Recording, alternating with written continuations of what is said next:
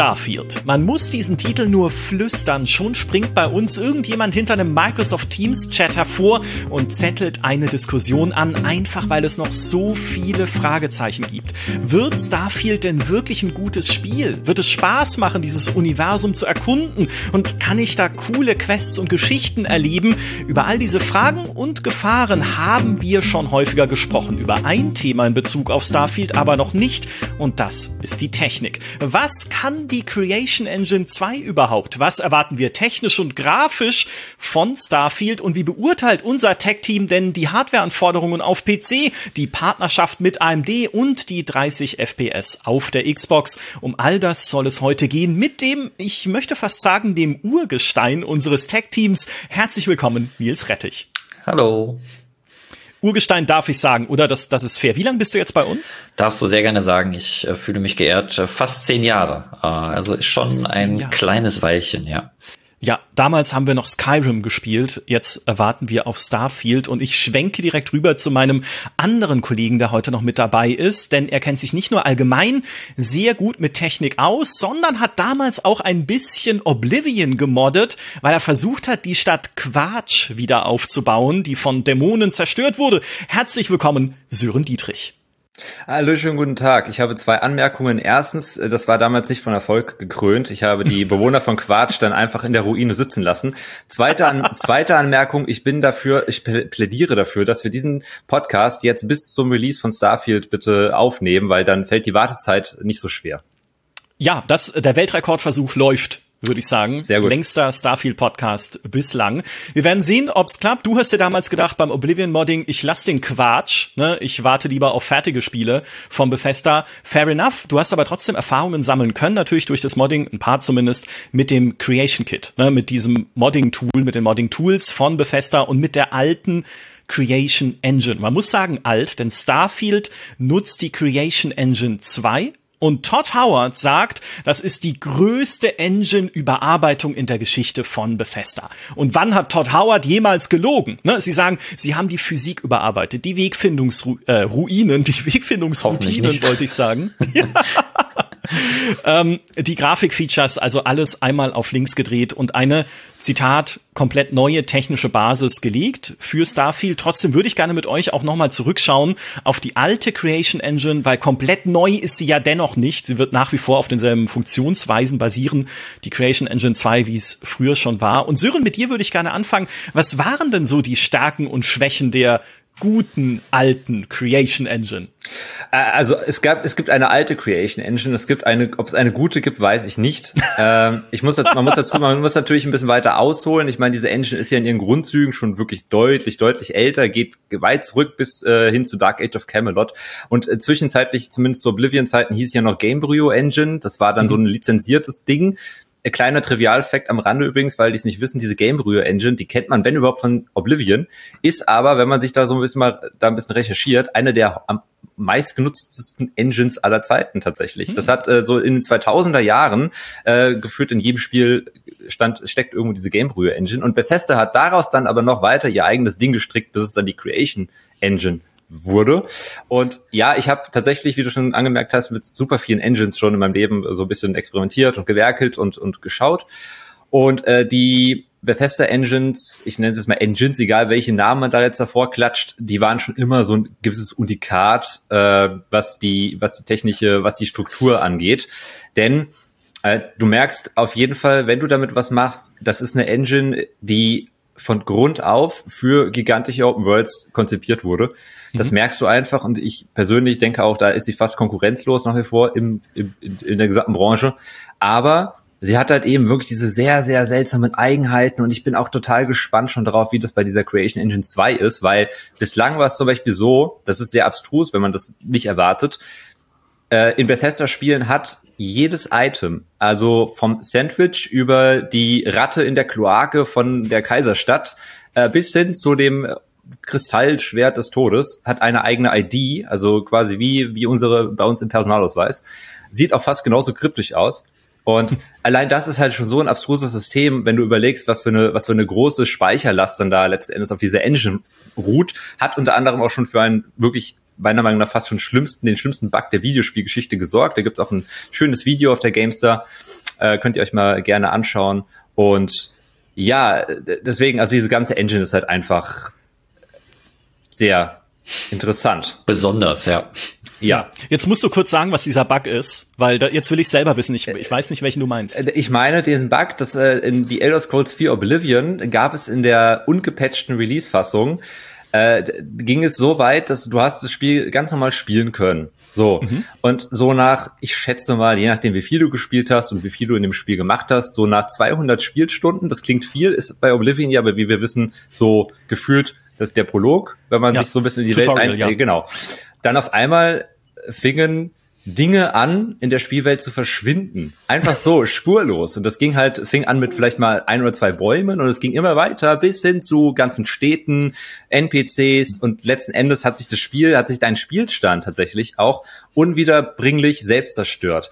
Und das hatte eben zum Beispiel mit diesem ID-System zu tun, weil letzten Endes, ich weiß nicht warum, da hat bei Bethesda halt damals jemand nicht mitgedacht, äh, sind denen irgendwann tatsächlich, ist der Engine, der Engine sind die IDs ausgegangen das war halt sehr kurios. Das heißt, irgendwann hatte die Engine keine freien IDs mehr. Und was machst du dann als logisch denkende Engine? Du sagst, ah ja, ist doch egal, dann gehe ich an den Anfang zurück und nehme einfach die ID, die ich irgendwann mal dieser Ratte gegeben habe in der Kloake. Ja, und dann verschwindet diese Ratte aber wiederum natürlich, weil die ID dann neu belegt wird. Und das hat dann irgendwann dazu geführt, dass sich das Spiel selbst zerstört. Das, das wurde, ist ja genial. In, inzwischen aber äh, ist es behoben, das weiß ich. Also, ja. äh, aber es war damals wirklich einfach nur abstrus, diese ganze Situation. Mhm. Mhm.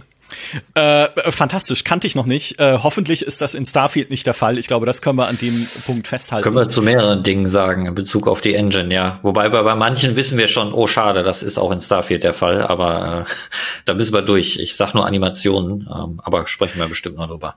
Ja, das, äh, das ist so eine Sache. Ich meine, jetzt, wenn wir mal gucken, du hast gerade Sören gesagt, das ist eine Engine, die von vorne bis hinten auf Open World ausgelegt ist, wegen dieser Persistenz. Mhm. Ne, weil sie alle Elemente, alle Items, alle Objekte in dieser Welt speichern kann mit ihren Positionen und Zuständen, selbst wenn du sie veränderst und rumwirfst, also ne, das ist ja das berühmte Beispiel, wenn ich am Anfang von Skyrim ein Schwert ins Gebüsch werfe, in Weißlauf oder so, dann liegt es dort, bis ich nicht mehr spiele. Also noch hunderte Stunden später kann ich dieses Schwert wiederfinden, weil diese Welt und diese Engine das komplett sich merkt.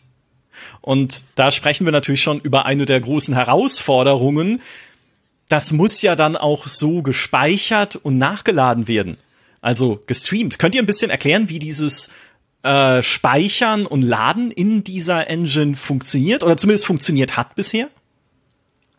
Nils, möchtest du oder soll ich ausholen? Spring gerne, du, du bist der äh, Creation. Naja, also ich bin, ich bin sehr gespannt. Ich hoffe ja auch, dass es für Starfeed erneut die Modding-Tools geben wird, inklusive dieser ganzen Creation Engine, die man so kennt, diesem Creation Kit äh, weil, also ich gehe mal schwer davon aus, das ist jetzt nur meine Prognose, dass es weiterhin auf diesen IDs basieren wird, wie du schon gesagt hast, wenn du ein Sandwich, das hat man ja auch in der, in der Starfield Direct gesehen vor einigen Monaten, wenn du ein, dir den ganzen Tisch voller Sandwiches äh, zusammen äh, da voll lädst, dann werden diese Sandwiches noch da liegen, wenn sie wahrscheinlich schon grün und äh, vergammelt sind. Aber äh, und, und genau das ist halt der Punkt. Diese Engine ist bislang in sogenannte World Cells aufgeteilt gewesen und die wiederum haben dann eben auch einzelne kleine Zellen beinhaltet, äh, beziehungsweise nicht World Cells, pardon, äh, das war der World Space und in diesem World Space gab es dann diese einzelnen Zellen. Äh, Im Falle von Skyrim oder von Oblivion kann man sich das so vorstellen, dass, wobei ich beziehe es mal auf Skyrim, das heißt, die ganz Himmelsrand war der eine World Space. Es gab dann natürlich noch ein paar andere, du bist ja in so eine Art Zwischenwelten gereist, das waren dann auch jeweils eigene.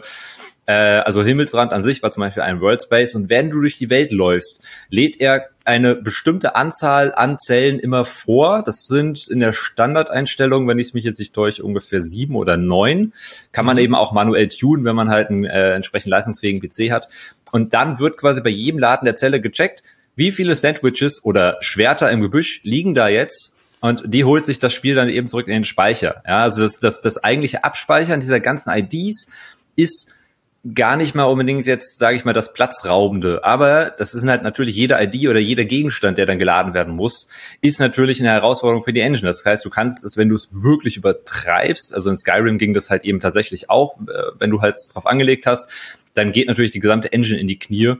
Weil äh, die CPU sagt, äh, pf, hier, das 10.000 Schwerter sind äh, ja, zu viel. Genau, ja. genau. Das ist halt das Problem. Also ich, ich gehe jetzt auch mal davon aus, es wird bei Starfield so ähnlich sein. Sie haben zwar gesagt, sie haben die Engine sehr überarbeitet, aber du kannst nicht von der, das ist die Grundzüge dieser Engine, ist dieses ID und dieses World Space System. Das werden sie nicht über, über, über den Haufen geworfen haben. Da würde ich jetzt meine Hand für ins Feuer legen. Ja, Definitiv, das glaube ich auch nicht. Ich habe dieses World Spaces beziehungsweise dieses Zellensystem damals kennengelernt in Morrowind, weil ich hatte einen sehr schlechten Rechner, auf dem ich Morrowind gespielt habe. Und wenn ich da einfach nur durch offene, freie Landschaft gelaufen bin, konnte es sein, ich mache einen Schritt und dann ist eine Ladepause, also wirklich mit einem kleinen Balken auf dem Bildschirm, weil er die nächste Zelle laden musste. Und ich dachte mir, Wieso denn? Ich bewege mich doch hier einfach nur durch freies Gelände. Aber ja, weil halt Übergang von einer Zelle in die ja. nächste. Er muss alle Objekte wieder laden. Er muss äh, ne, nochmal in den Speicher gucken und sagen, was war da denn? Ne, was liegt da nochmal alles? Und das hat mich dann immer diese paar Sekunden da fest festgenagelt. Die unsichtbaren Einfach. Grenzen, ja, die äh, oder auch manchmal sichtbaren, die in solchen Spielen halt immer generell äh, sehr entscheidend sind, wie gut das umgesetzt ist. Ne? Wie wenig kriege ich davon mit, dass hier irgendwas nachgeladen wird. Ne? Gibt verschiedene ja. Lösungen, wie du es jetzt sagst bei dir. Die ist jetzt natürlich unelegant, wenn ich durch die offene Welt laufe und auf einmal muss ich stehen bleiben das Ladebalken. Sieht man heutzutage mittlerweile auch kaum noch. Ja. Ne? Aber wenn du sowas hast, du gehst in Gebäude rein und dann wird, hast du einen Ladebildschirm. Äh, das äh, sind natürlich alles so die normalen Tricks, sage ich mal. Am coolsten wäre es natürlich alles komplett äh, ohne jeden Ladebildschirm, ähm, aber das wissen wir auch, das äh, wird es in Starfield nicht geben, äh, auch wenn es natürlich jetzt für Spielerlebnis so das immersivste vielleicht ist. Aber es ist halt auch ja. technisch eine riesige Herausforderung. Ja.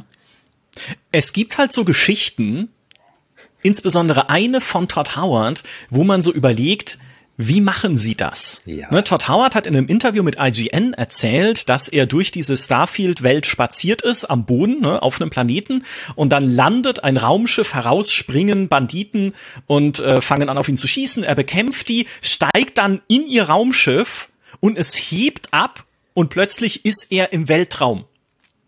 Und dann fragst du dich so, wie machen sie das denn dann, wenn es auf diesem Zellensystem basiert? Die, die Zellen, das wäre ja für mich jetzt gar nicht mal das Problem. Du, du, ja. du, du hast, also was du bedenken musst, das ist bei Starfield tatsächlich schon mal wahrscheinlich die erste größere Neuerung.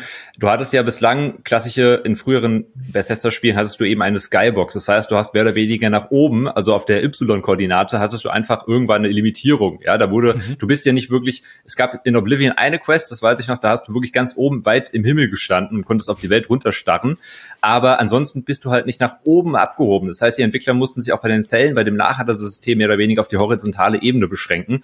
Und Jetzt müssten sie wahrscheinlich diese Engine halt sehr stark daraufhin aus, äh, anpassen, dass du jetzt eben auch mehr oder weniger in alle in alle Koordinaten, in alle Richtungen äh, davon schweben kannst, davon fliegen kannst und dann halt da Sachen nachgeladen werden müssen. Die Zellen an sich, das wäre für mich dahingehend bei dieser Geschichte von Todd Howard gar nicht mal das, das war, das war nicht das, was meine Augenbrauen hat hochwandern lassen, sondern was mich stutzig gemacht hat, ist das vorhin erwähnte Wordspace-System. Weil ich kann mir nicht vorstellen, man möge mich dann vielleicht später korrigieren, wenn es sich doch herausstellen sollte, dass es so ist, aber ich kann mir nicht vorstellen, dass das gesamte äh, Universum, was wir dort haben, mit diesen 1000 Planeten, dass das der eine World Space ist, weil dann wäre das nur möglich, dass du halt sagst, okay, mhm. du könntest nahtlos dann von der Planetenoberfläche hochfliegen. Wir wissen ja aber auch inzwischen, dass es eben unter anderem, wie Nils schon halt angemerkt hat, Ladezeiten gibt, unter anderem bei Betreten, also beim, beim quasi Anfliegen, beim Betreten von Planeten, beim Landen. Wir landen ja nicht manuell.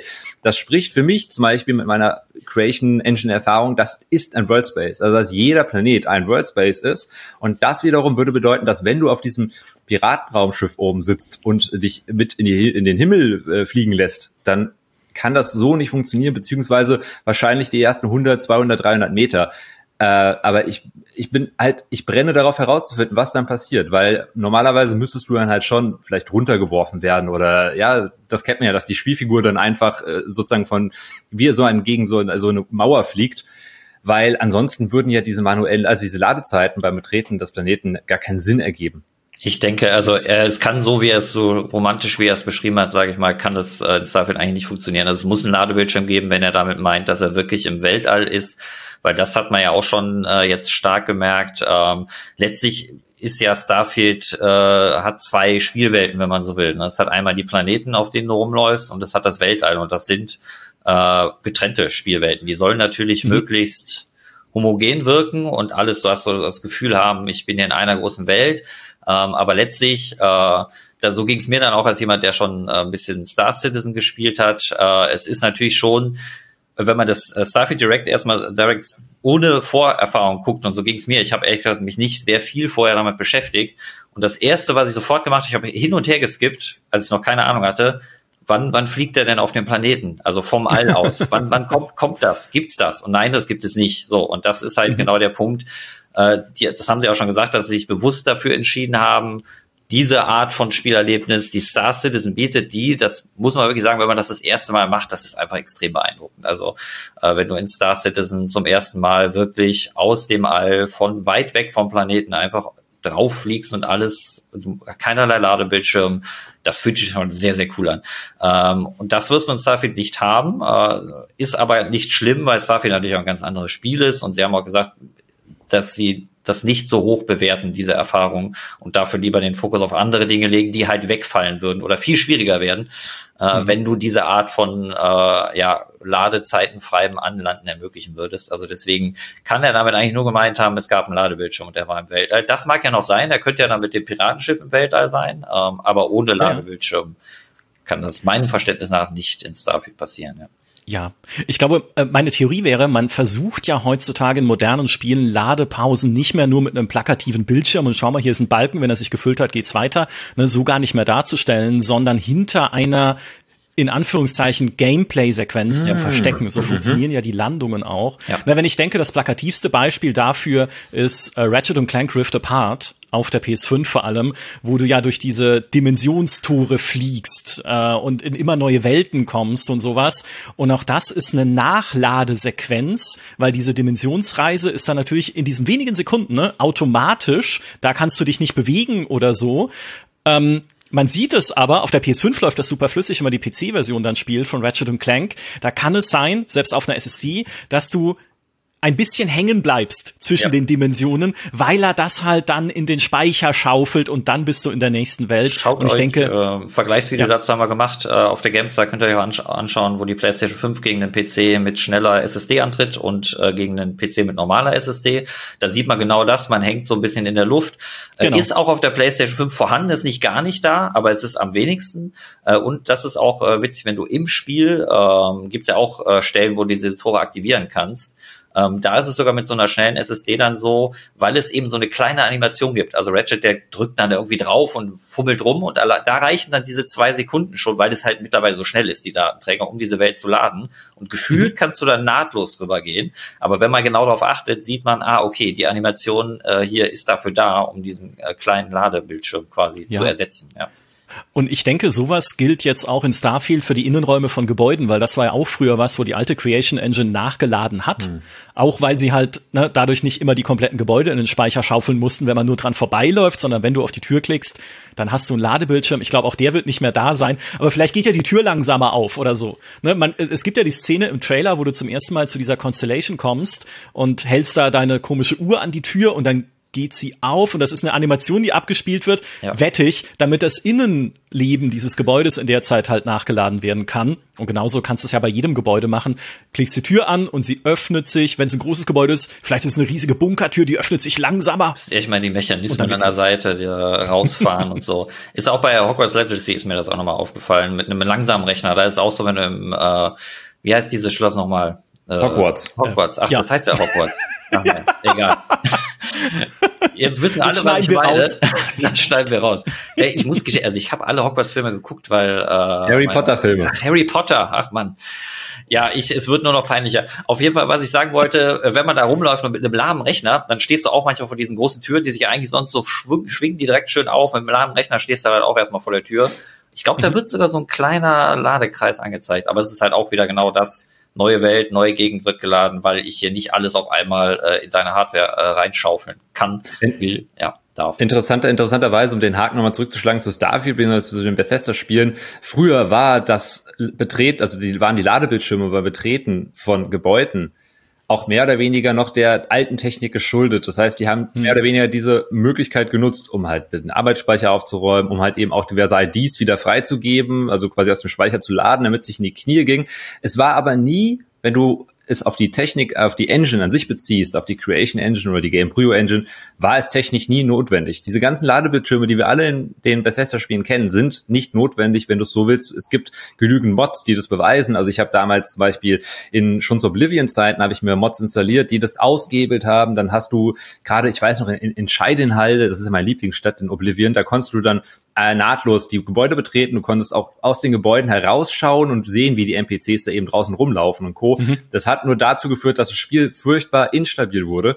Und ich denke jetzt mal bei Starfield, man muss halt abwarten, wie es ist. Sollte es wieder so sein, dass wirklich vor jedem Gebäude, auch wenn du, wie du schon sagtest, Micha, mit dieser äh, Animation, mit so einer gewissen kleinen Sequenz, äh, wenn die das aber auch wieder, sage ich mal, sehr extrem machen, dass es quasi kein einziges Gebäude gibt, äh, was nicht mal ohne Ladebildschirm oder als ohne eine gewisse Sequenz auskommt. Das würde mich sehr wundern, weil da gibt's heutzutage trotz allem eigentlich jetzt nicht mehr unbedingt die Notwendigkeit für.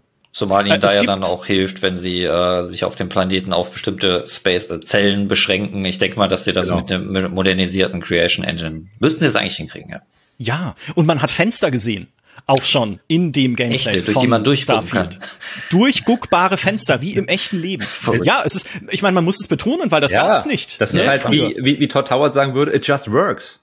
It just works. Ja. Trägt ja auch Lederjacken, ja, ich weiß. Ja, also gut. Aber die, äh, also definitiv, sie werden zumindest einen gewissen Anteil der Außenwelt laden können, selbst wenn du ein größeres geschlossenes Gebäude betrittst, um halt dann, wenn du aus dem Fenster guckst, nicht einfach nur Bodentexturen zu sehen oder sowas. Sie werden halt nicht komplett dort alles darstellen, also alle NPCs und so. Aber ey, immer, also es, es sind Fortschritte durchaus erkennbar und auch notwendig, weil wir reden hier ja von einem Spiel der hoffentlich nächsten Generation. Eine Sache, mit der die Creation Engine immer Probleme hatte, habe ich mir sagen lassen, sind Fahrzeuge. Denn die waren auch deshalb ein Problem, das hat uns damals das Entwicklerteam erzählt von Fallout Miami. Die wollten ne, eine Fallout-Mod machen im postapokalyptischen Miami mit einer Fraktion, die so Mad Max-mäßig ist und Auto fährt.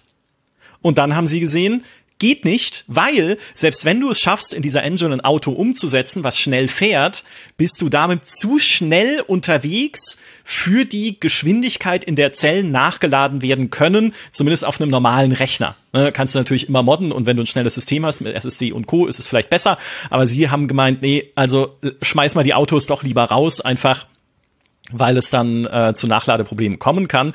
Und ich erinnere nur an die legendäre Geschichte mit dem Zug, in Fallout 3. Der Zug in Fallout 3 war ein äh, getrickstes Objekt, ne, die Metro, mit der man fahren konnte, weil sie zwar, sie haben den Waggon gebaut, aber es war kein funktionsfähiger Zug im eigentlichen Sinne, sondern die haben diesen Zug auf den Kopf eines unsichtbaren NPCs gesetzt, der dann sich äh, über diese Metroschienen bewegt.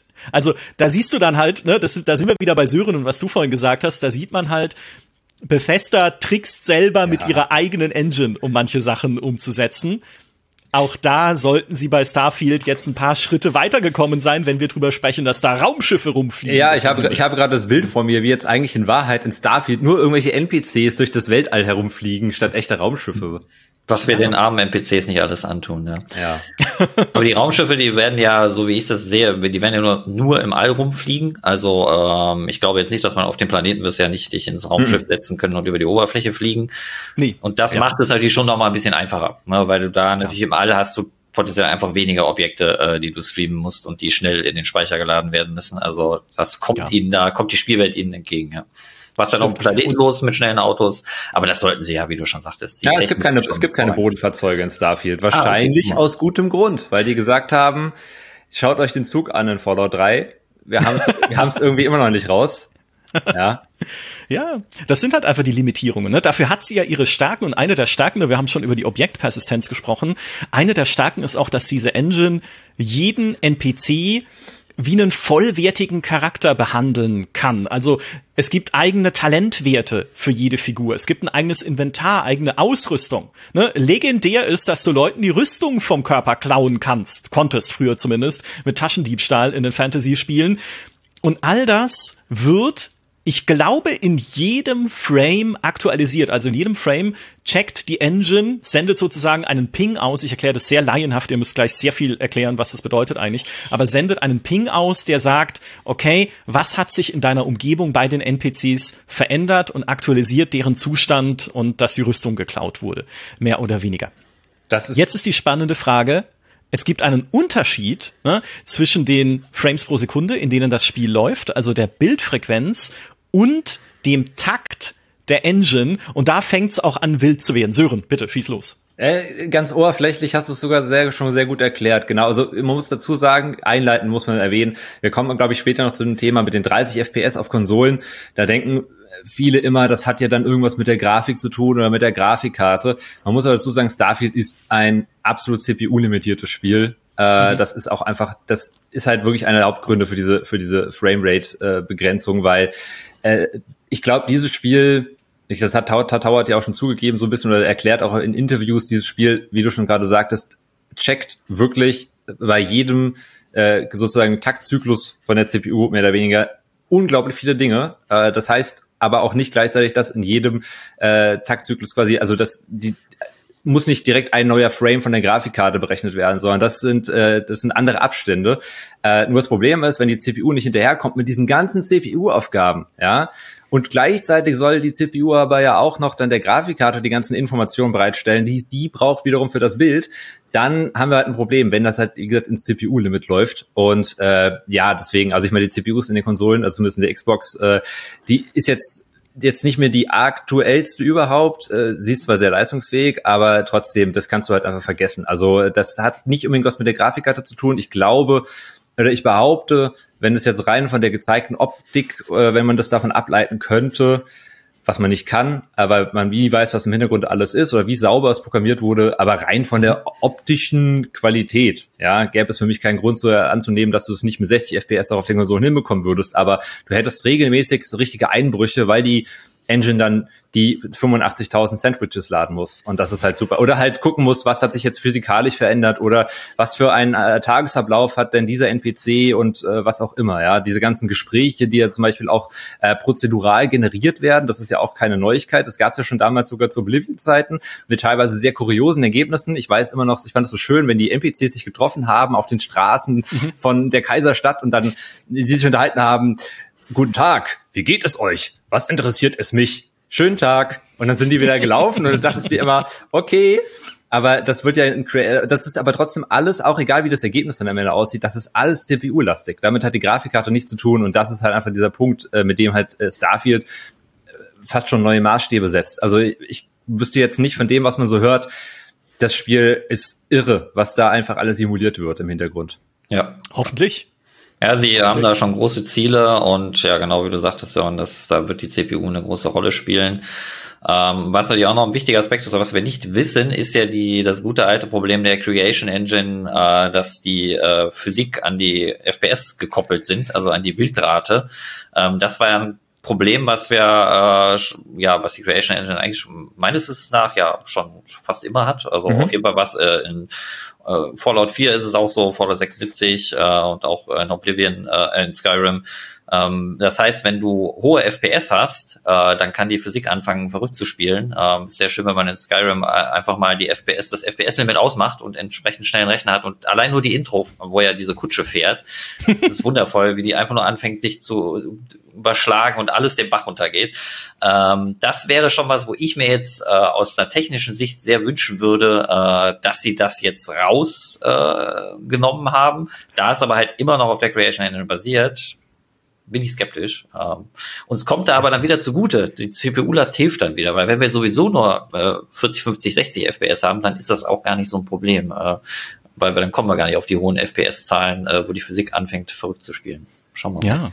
Ja, zumal die Physik ja auch mehr zu tun haben wird mhm. und mehr zu berechnen haben wird in Starfield, wenn du alleine denkst an Planeten mit unterschiedlicher Gravitation, ne, was ja simuliert wird. Einmal kann, läufst du auf dem Boden, einmal kannst du riesig hoch springen. Sie wollen Schwerelosigkeit simulieren in dem Spiel, inklusive Waffenrückstoß. Ne? Plus, wie wirkt sich dann Schwerelosigkeit auf Objekte aus, die ich da eigentlich aus dem Inventar irgendwo hinwerfe und solche Sachen. Das ist ja noch mal eine komplexere Physiksimulation, als sie es bisher hatten in ihren Spielen. Es, es geht, Puh. es geht. Also äh, ich muss dazu sagen, was, was du jetzt beschreibst mit der Gravitation und mit dem Waffenrückstoß, das ist für moderne CPUs weniger der Flaschenhals, weil mhm. selbst, selbst bei solchen Sachen redest du von relativ konstanten Werten, wo die CPU quasi in regelmäßigen Abst äh, gar nicht mal jetzt mit jedem Frame äh, berechnen muss, wie jetzt die Gravitation ist, weil das sind, wenn man es halt, sage ich mal, etwas abstumpft als äh, Programmierer oder als Entwickler, kann man das halt, sage ich mal, relativ konstant halten. Das sind relativ vorhersehbare Daten, mit denen die CPU nicht jedes Mal äh, quasi umgehen muss. Was halt das Problem ist, wir hatten es jetzt schon mehrfach in diesem Talk,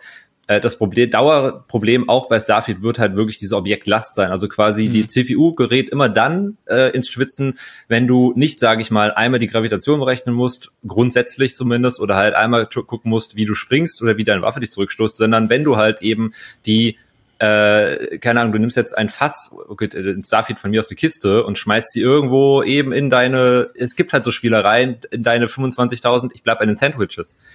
Das Problem dann wird, ist, das ist dann viel schlimmer, weil die Physik-Engine kümmert sich, in, egal in welchem Spiel, überhaupt nicht darum, was das für ein Objekt ist, ob das jetzt klein, groß, eckig, rund ist, sondern es muss dann halt eben in dem Moment, wo die Sachen miteinander kollidieren, dann wird's halt für die CPU sehr knifflig. Und deswegen ist auch diese, diese FPS-Kopplung äh, in den Bethesda-Spielen zwar manchmal ein bisschen nervig oder es wirkt rückständig, aber das ist halt gerade, weil du da so viel simuliert bekommst an Kleinstobjekten, die miteinander dann kollidieren und reagieren aufeinander müssen, ist diese FPS-Kopplung einfach so eine Art äh, ja äh, Überlebensschutz, dass eben nicht das ganze mhm. Spiel mhm. dir da durch die Decke geht, weil sonst würde wahrscheinlich Skyrim sogar bis heute nicht auf irgendwelchen top aktuellen CPUs für sich laufen, wenn du da mit 300 FPS und dann werden halt alle Sachen gleichzeitig, also das ja, aber FPS-Werte wird niemand haben in Starfield. Äh, darf, nee. Davon können wir ausgehen. Nee. Nein, nein, das ist auch mehr so aus so einer Sicht des äh, ja, Technik-Nerds, der halt natürlich gerne Monitor mit 144 Hertz oder mehr äh, hat und dann sollen die bitte auch äh, natürlich komplett befeuert werden. Aber das wird ja eh noch die äh, spannende Frage, wie viel da hm. in Starfield überhaupt möglich ist. Äh. Hm.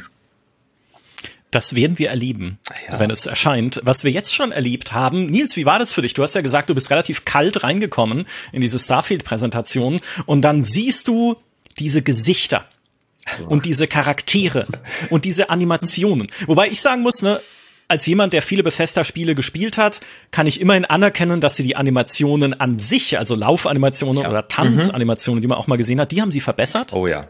Aber Nils, wie ging's dir mit den Gesichtern? Was hast du gesagt? Ja, also das ist schon äh, starker Tobak ein bisschen, muss ich echt sagen, ähm, weil so insgesamt finde ich, sieht das Spiel wirklich gut aus. Das finde ich schon. Also es hat vor allem, äh, ja, wie das so oft ist, die Beleuchtung spielt eine sehr wichtige Rolle, äh, kommen wir auch noch drauf zu sprechen. Äh, die Liebe zum Detail, die man jetzt zumindest in diesen handgenerierten Gegenden, die wir, glaube ich, da jetzt größtenteils bisher gesehen haben, drinsteckt, das siehst du einfach ähm, und du siehst, wie viel ja, Liebe da auch beim Erstellen dieser Welt drinsteckt. Und technisch haben sie auch einige Dinge wirklich zumindest auf ein ja, moderneres Niveau gehoben und die Gesichter, die gehören halt leider einfach nicht dazu.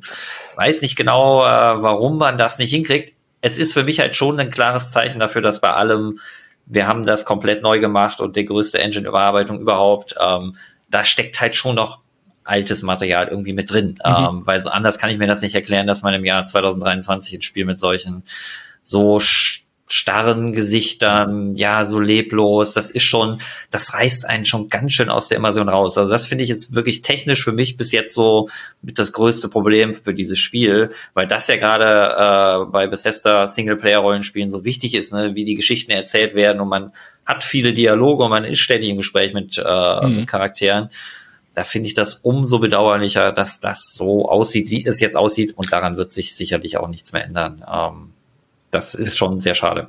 Das ist so eine, das muss man so sagen, ist aber auch so eine übrig gebliebene Altlast von der Creation Engine. Äh, seit Oblivion-Zeiten ja bereits werden die Gesichter auch prozedural mehr oder weniger generiert, basierend auf so ein paar Parametern, die du vorgibst. Das heißt, da ist Starfield auch einfach so ein bisschen das Opfer seiner eigenen Größe weil du kannst natürlich 200 Outposts designen und äh, 15 Raumschiff, äh, Raumschiffskolonnen äh, entwickeln oder was auch immer, aber du kannst eben nicht, was wie viele NPCs wird dieses Spiel haben, zigtausende, da kannst du da kannst du natürlich nicht sagen, du modellierst alles manuell und dann hast du halt diese, ich sag mal, vielleicht auch etwas faule Bethesda-Einstellung, dass du halt sagst, ja, okay, es sind halt nur Gesichter, dann lass mir die prozedural generieren.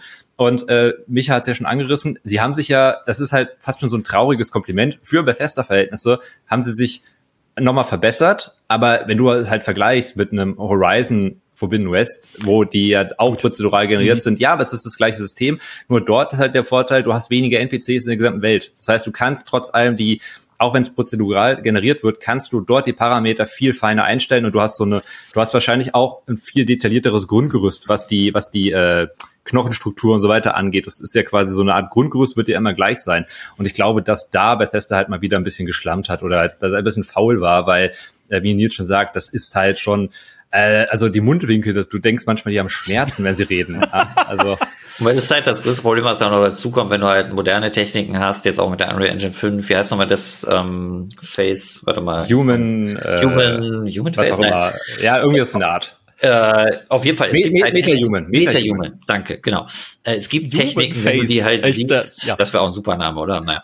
Ähm, wie gut das aussehen kann, ein virtuell designter Charakter. Und da denkt man sich halt, mhm. naja, dann macht es doch wenigstens für 100 Hauptfiguren oder irgendwas. Ne? Genau, genau. Äh, ja, haben sie nicht.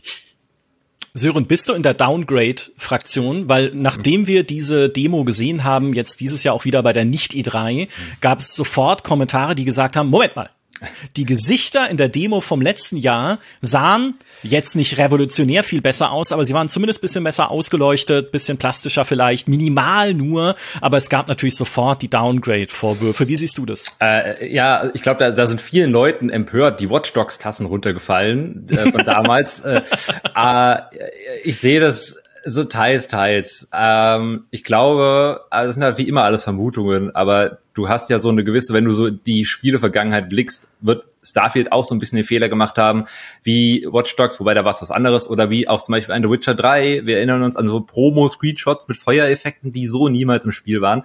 Das hm. Problem ist, wenn du halt ein Spiel sehr früh zeigst, ich meine, für Starfield-Verhältnis war es sogar sehr spät, was sie erst, als sie ins Licht, aber auch das ist halt ein Spiel mitten in der Entwicklung. Und bis zum Ende eines Spiels ändert sich sehr viel, nicht unbedingt mehr an der, an der grundlegenden Technik, aber so etwas wie, dass dann eben der, der äh, Farbkünstler dann mit seinen Reglern rumspielt und vielleicht doch nochmal die, die gesamte Ausleuchtung verändert, die Farbsättigung hoch runterschaltet. Das kann in der Theorie das, das, sind, das sind Parameter. Das könntest du in der Theorie mhm. auch noch eine Woche vor Launch machen. Das ist nichts, wo dann das gesamte Spiel neu über den Haufen geworfen werden muss. Und ich glaube, dass das einfach mittlerweile äh, in den vergangenen Monaten passiert zwischen diesen zwei Präsentationen dass du, äh, es gibt ein paar Dinge, die haben sie runtergefahren, wahrscheinlich, weil sie halt auch gemerkt haben, also mir ist es tatsächlich aufgefallen, gar nicht mehr bei der Beleuchtung, sondern eher bei äh, Umgebungsdetails. Die haben sie gerade in den Städten so ein bisschen zurückgefahren, das hat man schon gemerkt. Nicht drastisch, aber schon sichtbar. Aber wenn es jetzt zum Beispiel um diese Sache mit der Ausleuchtung geht, da das kann, da kann halt wirklich eine kleine Änderung große Auswirkungen haben, weil ja auch die Gesichter zum Beispiel, äh, du, du hast ja diese ganzen Subsurface Scattering und Co. Du hast ja ganz viele Technologien mittlerweile, was dann, wo dann eben das Licht quasi auch auf der auf der Haut dann eben realistisch äh, behandelt wird und, und Co. und simuliert wird. Das kennen wir ja auch alle, wenn wir zum Beispiel unser, wir unser Ohr mal an eine Taschenlampe halten und so weiter, dann siehst du ja immer das Durchschein oder es muss nicht das Ohr sein, du kannst die Hand nehmen. Aber jedenfalls, äh, und ich glaube, das ist halt schon mehr oder weniger alles, was passiert ist. Die haben die Farbintensität erhöht und sie haben äh, einfach die die Lichtquellen, also die globale Lichtquelle vor allem, wahrscheinlich einfach noch so ein bisschen verändert und schon siehst du halt auf manchen Screenshots, denkst du dir, oh, das sieht aber echt schlecht aus. Es gibt aber in dieser ganzen Downgrade-Diskussion auch definitiv Screenshots, wo du sagen kannst, wow, das sieht sogar besser aus. Das ist halt eine Stilfrage, aber es ist jetzt, ich habe ja am Anfang Watch Dogs erwähnt, was ja so mit das berühmteste Downgrade der, der, der, letzten, der jüngeren Geschichte ist, äh, da reden wir nicht von. Also wir reden nicht von solchen Dimensionen. Wir reden wirklich wieder, das war das, was ich eben meinte, von du hast ein Spiel mitten in der Entwicklung gezeigt Und das hat sich jetzt bis zum Ende hin noch mal ein bisschen verändert. Und wie gesagt, vielleicht haben sie gemerkt, okay, wir müssen halt es ein bisschen runterschrauben, aber das ist jetzt nichts, was drastisch ist, meiner Meinung nach. Ja, bei Downrack geht's ja auch dann letztlich, äh, die, der Begriff zieht ja auch ein bisschen auf eine bewusste Täuschung ab, sozusagen, und man zeigt ein Spiel in einem tolleren Zustand, äh, als, als dann am Ende möglich ist. Ich persönlich glaube auch, dass sowas eigentlich fast nie äh, bewusst bei Entwicklern vorkommt. Ne? Die haben auch äh, viel Druck, haben Zeitdruck und äh, basteln dann was für Präsentationen zusammen. Ich glaube, da ist, steckt oft gar keine böse Absicht hinter, sondern man hat ja auch oft Visionen, die vielleicht, dann stellt man hinterher fest, je größer das Spiel wird, okay, mhm. In diesem kleinen äh, Prototypen konnten wir das so machen, aber je größer das Spiel wird, okay, das funktioniert so nicht mehr, wir müssen die Grafik runterschrauben. Ich persönlich bin da deswegen Entwicklern erstmal ein bisschen gnädiger gegenüber eingestellt und gerade jetzt im Fall von Starfield fand ich den Unterschied auch wirklich sehr überschaubar. Aber du hast es, ja. äh, das kann doch sogar passieren, dass die auch sogar andere Firmen in die Parade fahren. Wir hatten eben Watch Dogs, das, die haben ja selbst die haben das ja nicht mit Intention, eine bösen Intention gemacht, sondern da war es ja so, dass die das Spiel damals noch erzählt bekommen haben von Microsoft und Sony, hier die Xbox One und die PS4, die werden, das werden Monstermaschinen. Und Ubisoft hat gesagt, ja, super, dann machen wir mal unsere Vision. Und dann hieß es dann plötzlich ursprünglich, ah, nee, sorry, das Ding wird doch nur so ein Brotkasten. Äh, und dann hatte halt Ubisoft dieses Problem, dass dieses ganze Spiel eigentlich darauf ausgelegt, nicht darauf ausgelegt war. Das war so ein bisschen so der Hauptgrund für damals auch dieses Downgrade. Also wie du schon sagst, Nils, wirklich bösartig. Ich würde da auch niemanden großartig, äh, außer Westwood. Die hatten damals äh, zu Command and Conquer Zeiten, äh, das war glaube ich Tiberian Sun, hatten ja. sie richtig ja. hart gefakte Screenshots. Also das war schon, das habe ich sogar damit in zehn Jahren erkannt. Ja. ja. Ich habe in Schülerzeitung einen Artikel darüber geschrieben. Vielleicht kann oh, ich nochmal auspacken. Sehr gut. Ja, die hieß Musterhülltisch äh, und ich habe noch die Ausgaben, habe ich noch hier. Ähm, sehr schön. Auch über Tomb Raider habe ich einen Artikel geschrieben. Naja. Sehr gut. Wunderbar. Ja, äh, dann suchen wir mal raus für eine, für eine Special-Folge, genau, die Anfänge ja. eines Tech-Redakteurs. Äh, genau. Spannend. Jetzt habt ihr gerade, oder Sören hat gerade ein sehr spannendes Stichwort erwähnt, was diese Creation Engine 2 noch angeht, nämlich Beleuchtung. Mhm. Beleuchtung. Denn in den bisher äh, veröffentlichten Szenen von Starfield war kein Raytracing zu erkennen und es ist auch offiziell kein Raytracing Stand jetzt, wo wir das aufnehmen, angekündigt. Stattdessen sehen wir wahrscheinlich einfach Real-Time Global Illumination, also eine globale Beleuchtung in Echtzeit, um das mal plump ins Deutsche zu übersetzen. Nils, was, was sagst du dazu? Ist das ist das eine gute Technik? Glaubst du, das äh, sorgt für coole Beleuchtung und Lichtstimmung in dem Spiel? Äh, auf jeden Fall, das, das haben wir ja auch schon gesehen. Ähm, also ich finde, das ist schon einer der Punkte, wo das bis jetzt zu sehende Material für mich auf jeden Fall heraussticht bei der Beleuchtung. Auch das kriegen sie auch ohne Raytracing sehr gut hin. Ähm, man muss jetzt natürlich dazu sagen, wenn es perfekt werden soll oder, oder die beste Beleuchtung, das kann schon noch, äh, kann eigentlich nur Raytracing so, weil ähm, das macht es halt sozusagen richtig. Ne? Also wenn du die Strahlenverfolgung hast, so wirklich genau geschaut wird, okay, wo äh, strahlt das Licht hin, wo würde das jetzt abprallen, äh, welche Farbe hat das Licht, was sind das für Oberflächen. Also das ist so die, die optimale Lösung, aber es ist schon mhm. oft so, ähm, dass man das auch sehr gut ohne Raytracing schon hinbekommt. Wenn man den direkten Vergleich hätte, würde man wahrscheinlich auch bei einem Starfield sagen, ah, okay, doch hier, das sieht mit Raytracing realistischer, echter aus Immer noch die Frage, ob man es auch beim Spielgeschehen selber so stark merken würde. Das kommt jetzt natürlich immer sehr darauf an, wie gut jetzt diese äh, Nicht-Raytracing-Beleuchtung, sage ich mal, in Spielen umgesetzt ist. Also es gibt schon Spiele, wo ich auch glaube, äh, wo das atmosphärisch doch auch wenn es vielleicht ähm, nicht so bewusst einem ist, aber ich glaube, man mhm. wird es doch unterbewusst irgendwie merken. Also wenn ein Spiel echt aussieht, so geht es mir zumindest oft auch mit durch sowas wie HDR zum Beispiel, sehr gutes HDR, was ja auch quasi das menschliche Sehen besser äh, reflektieren soll oder besser im Spiel rüberbringen soll. Das kann ein Spiel schon, das kann das Spielerlebnis deutlich aufwerten. Ähm, aber ich sehe jetzt hier für Starfield, bei dem, was ich bisher gesehen habe, auf jeden Fall kein Problem und habe das Gefühl, dass sie das äh, auch ohne Raytracing sehr gut hinbekommen werden. Und hat natürlich den Vorteil, Raytracing frisst halt sehr viel Performance. Mhm. Wenn ich sowieso schon ein Spiel habe, wo ich, äh, und durchaus auch für die CPU, klar ist es, hauptsächlich erstmal die Grafikkarte, die bei Raytracing mehr leisten muss, aber es ist nicht so, dass die CPU da egal wäre. Und wenn ich dann äh, ein Spiel wie Starfield habe, was sowieso schon äh, so ein bisschen auf Kante genäht ist, dann kann ich gut verstehen, dass man nicht auch noch hm. Raytracing äh, oben drauf packt. Das, das, das eine schließt das andere ja auch prinzipiell nicht aus. Also quasi globale Echterbeleuchtung mit Raytracing ist ebenfalls möglich. Nur die Sache ist, du musst aber denken, was ist, das ist so ein Trade-off? Also du hast quasi in Starfield ja eh schon diese ganzen äh, Dinge, mit denen die Engine fertig werden muss. Und ich glaube, äh, in, in Außenbereichen, also wenn du jetzt über die Planetenoberfläche läufst, da kann so eine, ich sag mal, konventionelle globale Echtzeitbeleuchtung schon ja, nicht unbedingt fast genauso gut, aber da, da fällt es dir gar nicht mal so stark auf, wenn du die halt wirklich hochqualitativ äh, umsetzt, dann, weil du hast diese eine, ja, wie der Name schon gesagt, diese eine globale Lichtquelle und äh, das ist halt dann schon, da kannst du sehr viel in der Spielwelt schon sehr realistisch mit ausleuchten. Ich glaube, wo es in Starfield, wenn du den Direktvergleich hättest, am meisten auffallen würde, wären die Innenbereiche, ja, also je nachdem, wie viele mhm. Lichtquellen du da dann hast. Da wäre aber wiederum das Problem, dass deine Xbox, äh, Xbox explodieren würde, weil äh, das wären dann ja, wie gesagt, das kennt man ja auch von PC-Spielen, also diesen Raytracing, siehe Cyberpunk, ja, das wird ja mhm. mit diesem letzten Update, wo sie die Raytracing-Option nochmal hochgeschraubt haben, das läuft ja nirgendwo mehr, gefühlt flüssig, äh, zumindest ohne DLSS. Und jedenfalls, äh, ja, deswegen ist, ich glaube, es würde sich bei Starfield einfach, äh, wie gesagt, in Außenbereichen gar nicht mal so stark lohnen, also außer für so Technik-Nerds wie uns, die finden es immer schön, aber äh, und in Innenbereichen könntest du es nie und nimmer performant umsetzen. Auch nicht auf dem PC. Das, äh, also schon, aber auch da würde wirklich so ein ganz kleinen Teil an Usern, das würde sich nicht rentieren. Mhm. Eine Sache, die Digital Foundry sehr schön dargestellt hat und rausgefunden hat in dem Video, was sie über die Starfield-Technik gemacht haben, war eine Szene, bei der man die Oberfläche eines Mondes sieht, wo ein Hügel auf diesem Mond einen Schatten wirft, sozusagen, ne, äh, dass dieser Schatten nicht pechschwarz ist, sondern gewissermaßen die Lichtstreuung oder der Lichteinfall simuliert wird von einem gelben Gasriesen, den dieser Mond offenbar umkreist. Und damit ist diese, diese, dieses Licht auch auf diesem Mond leicht gelblich. Also die Umgebung ist so leicht gelblich beleuchtet, weil halt dieser Gasriese gelb ist, ne? so wie es auch in der echten Welt wäre.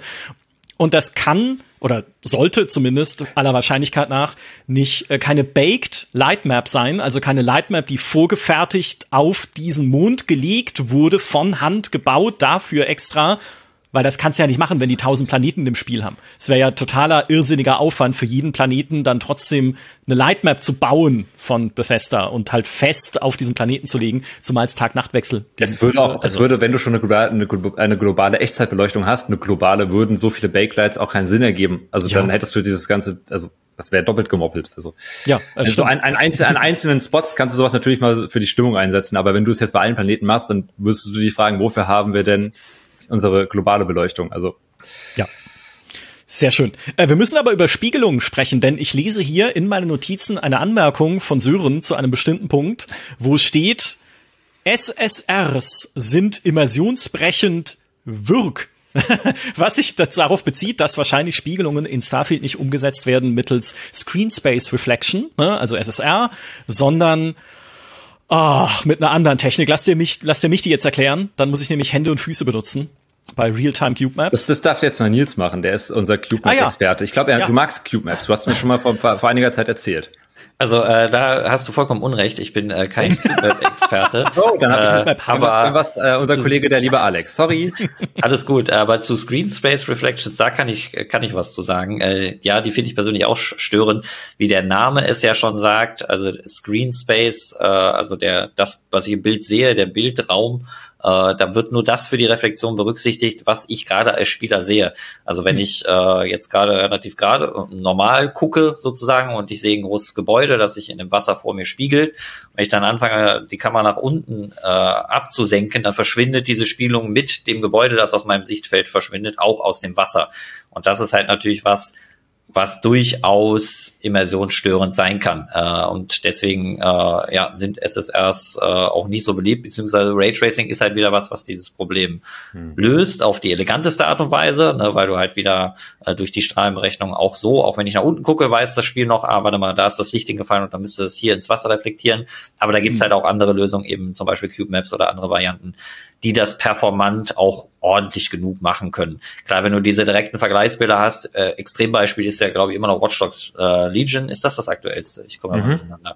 Ja. Ähm, wenn, also da haben sie es gefühlt auch schon übertrieben. Wenn du da durch die Neonlichter in London fährst, da ist einfach gefühlt spiegelt alles.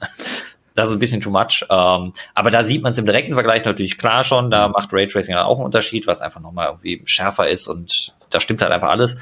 Ähm, aber es gibt auch gute Lösungen, ähm, ja, die das also, überzeugend machen. Mein, mein Problem bei SRT, bei SRT, äh, S, ah, bei SSRs, so jetzt aber, ist das, äh, das ist so ein Spiegeleffekt. Ich, das kennt ihr wahrscheinlich oder kennen eigentlich alle, die jetzt gerade zuhören äh, oder zuschauen. Ähm, du hast diesen, du hast dieses, es, stört dich nicht. Du spielst das ganze Leben lang mit schön mit deinen äh, Screen Space Reflections und dann irgendwann merkst du es. Also bei mir war das in Dishonored 2, war das schon der zweite Teil? Ich glaube, es war Dishonored 2. Da bist du ja auch mehr sehr viel am Wasser unterwegs, zumindest am Anfang mhm. des Spiels, in dieser ersten, äh, diesem ersten Distrikt. Und auf einmal, nur weil du halt mit der Kamera falsch guckst, verschwindet im Wasser die komplett reflektierte äh, Stadtkulisse. Und das war so für mich dieser Moment, das war das mit dem Spiegel, wo dann quasi in meinem Kopf der Spiegel zerbrochen ist und ich dann gesagt habe, ja, nee, das ist ja irgendwie doof. Und seitdem fällt mir das in jedem Spiel auf. Und äh, zu den Cube Maps noch kurz zurückzukommen, aber so ganz grob, das ist sogar, also da muss man Bethesda mal loben, weil wir haben jetzt ja ein paar Mal gesagt, wie jetzt bei den Animationen von den Gesichtern und Co., da haben wir so ein bisschen äh, jetzt die gerüffelt. Ähm, aber jetzt muss ich sagen, da haben sie sich sogar mal für die bessere Variante entschieden, weil das ist sogar ein bisschen anspruchsvoller. Also du hast so ganz versimpelt ausgedrückt, ist eine Cube Map, setzt sich quasi zusammen aus sechs Einzeltexturen, die die komplette Umgebung äh, sozusagen dann eben reflektieren oder widerspiegeln. Und das ist ja auch was, was du dann eben aktualisieren musst regelmäßig, weil bringt dir nichts, wenn du zehn Meter weiter im Korridor bist und da ist dann schon was ganz anderes zu sehen. Und das ist halt halt ein sehr hoher Aufwand, weil wie gesagt sechs Einzel, sage ich mal, Bilder oder sechs Einzeltexturen äh, das ist natürlich schon anspruchsvoller, wie die Grafikkarte mal zu fragen, hey, was ist denn da gerade auf dem Monitor zu sehen? Ja, mh, hm, eine Stadt, ja, dann hau ich das mal in die Reflexion rein. Also diese SSRs sind halt wirklich sehr simpel, halt, kosten dafür halt auch nicht sehr viel Leistung meistens. Äh, also da muss ich sagen, bin ich sehr froh über Starfield, dass sie halt die Cube Maps drin haben. Ja, äh, wenn es so ist, ne, das ist jetzt noch nicht auch offiziell bestätigt, glaube ich, von Bethesda, aber es ist zumindest Spekulation ja, anhand der Szenen, die man sehen kann. Genau, du kannst es halt, du kannst es mehr oder weniger ausschließen. Anhand dieser, du kannst SSRs halt wie gesagt super einfach überführen. Genau. Und wenn du halt das testest und das bleibt in dem zu sehen in der Reflexion, sind es definitiv äh, keine SSRs. Genau. Und um die CubeMap nochmal äh, kurz abzuholen, es ist äh, quasi, du hast schon die sechs Texturen erwähnt, es ist ein Würfel um dich rum, wie bei einer Skybox. Ein virtueller Würfel sozusagen, der, ja, deine, also äh, als würdest du dein eigenes kleines Holodeck um dich rum haben, in virtueller Hinsicht. Und dieser Würfel, der deine Umgebung um dich rum aufnimmt, wie so ein 3D-Foto, wird dann auf die spiegelnde Fläche gelegt, damit sie einfach cooler ausschaut. Und das Realtime, habt ihr schon gesagt, bedeutet, dass diese CubeMap um dich rum auch geupdatet wird, während du dich bewegst. Also, dass es dann halt nicht sagt, okay, es gibt eine Cube Map pro Level. Das gab's auch, also ich glaube, so statische Cube Maps, das ist irgendwie aus aus alten Tagen. Äh, also Super, Super Mario 64 hat das zum Beispiel genutzt. Ja, oder ich glaube sogar die Sorry. alten Unreals teilweise. Ne? Auch, also das, ja, stimmt. Ja, genau, das waren die alten Zeiten. Äh, jetzt können, kann man das dynamisch machen und ist natürlich viel besser, weil es damit auf deine direkte Umgebung reagiert. Jetzt kommen wir natürlich zu der Frage, was kostet mich all das? Nicht in, noch nicht in Geld, aber in Performance und vor allem, welche Hardware brauche ich dafür auf dem PC? Die Systemanforderungen sind unser Thema. Nils, was sagst du dazu, was Sie da an Systemanforderungen veröffentlicht haben? Ähm, bevor wir zu dem schwierigen Thema kommen, welche Systemanforderungen meinst du? Weil es gibt ja einmal die Alle. offiziellen Alle. und dann gibt's noch die AMD-Systemanforderungen, mhm, aber mhm. da sprechen wir ja auch noch drüber. Ähm, grundsätzlich finde ich die von dem, was ich da lese, in Anbetracht der Optik und dessen, was da kommt, angemessen. Es sind aber natürlich äh, gar nicht mal die allerniedrigsten. Also es ne, fängt schon damit an, äh, 16 GB RAM ist das Minimum. Gut, hat, heutzutage haben das die meisten Spieler und es wird immer häufiger, dass du 16 GB RAM haben sollst. Aber das ist schon zumindest, ne, sollte man auch beachten.